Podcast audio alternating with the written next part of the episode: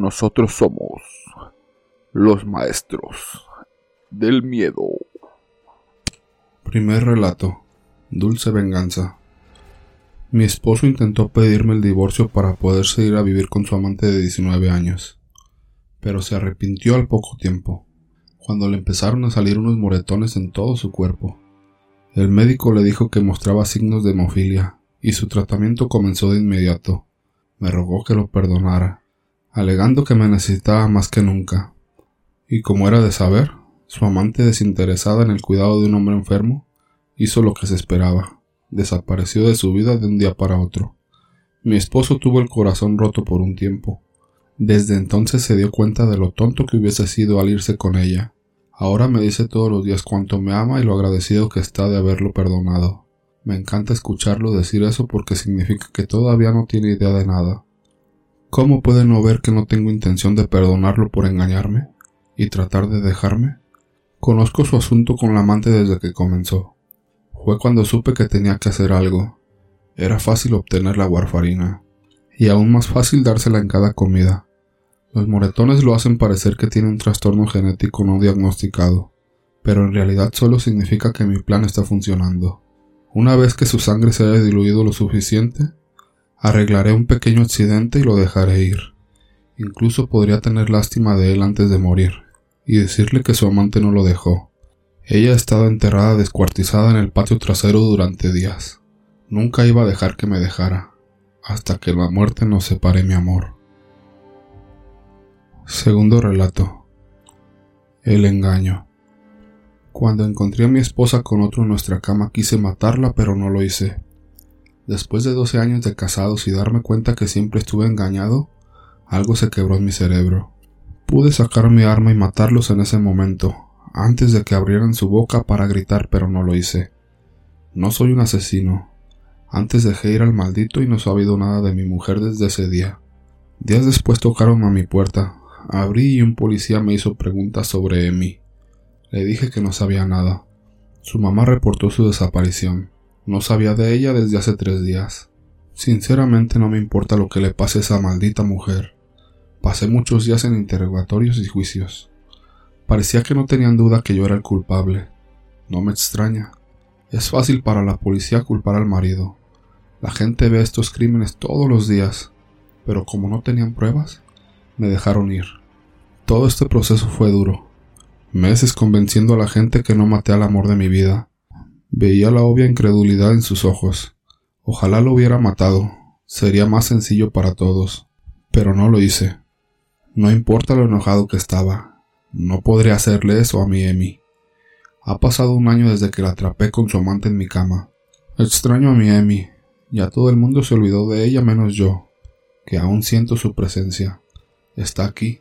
Puedo verla. En las noches, puedo oírla llorar como si me pidiera perdón por lo que me hizo. Así es como me gusta creerlo. A veces grita haciéndome saltar de la cama asustado.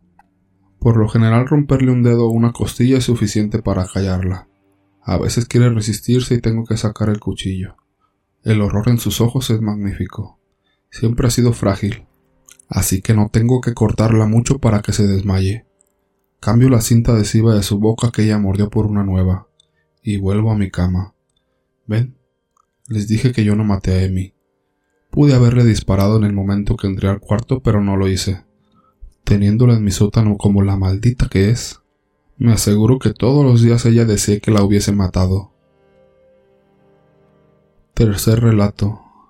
Eres la peor. Con ocasión de la fiesta de Halloween, la maestra les había dicho a los niños que dibujaran en un papel el monstruo más terrorífico que hubieran visto jamás. Todos los niños dibujaron monstruos normales, salvo Martita, una niña muy rara que dibujó a un hombre normal. La maestra le preguntó quién era, y ella respondió con toda tranquilidad. Ese es mi papá. Es el monstruo más terrorífico que conozco. La maestra se quedó tan sorprendida por esa respuesta que no se atrevió a decir nada. Pero cuando terminó la clase, le envió un mensaje a la madre de Martita, para comunicarle lo que había hecho su hija e insinuarle que tuviera cuidado con su marido, pues quizás estuviera casada sin saberlo con un maltratador de niños. Aquella misma tarde, cuando la maestra abandonó el colegio para volver a su casa, fue aplastada junto con su vehículo por un monstruo aterrador, que apareció de repente y se desvaneció sin dejar rastro antes de que llegara la policía. Poco después la mamá de Martita llegó a su casa y le dijo a su hija Martita, estoy enfadado contigo. Por culpa de tu dibujito tuve que matar a tu maestra antes de que descubriera que nuestra familia no es humana. Además, me has ofendido. Le dijiste a esa idiota que papá era el monstruo más terrorífico que conocías, cuando yo soy mucho peor que él. Martita dijo tranquilamente, Ya lo sé, mami, pero es que como tú puedes cambiar de forma, no sabía cómo dibujarte. Cuarto relato. El demonio. En una iglesia entró un niño a confesarse. Padre, me he portado mal. He robado. ¿Cómo puedo ser perdonado? dijo el pequeño preocupado. Bueno, hijo, el robo es algo muy malo, pero yo puedo ayudarte. Vamos ahí atrás y te quitarás la ropa. Yo me encargaré de limpiar tu cuerpo y tu alma, dijo el padre con malicia. Este padre era un miserable pedófilo, pero se va a sorprender. A medida que el niño se quitaba la ropa, su cuerpo se iba transformando y cuando estuvo desnudo, su apariencia era demoníaca. He venido por ti, le dijo el demonio. No puedes hacer eso, dijo el padre. Esta es la casa de Dios y no tienes derecho a entrar aquí. El demonio respondió. En la puerta de esta iglesia hay un ángel, y él me ha permitido entrar para reclamar lo que es mío, tu alma maldita.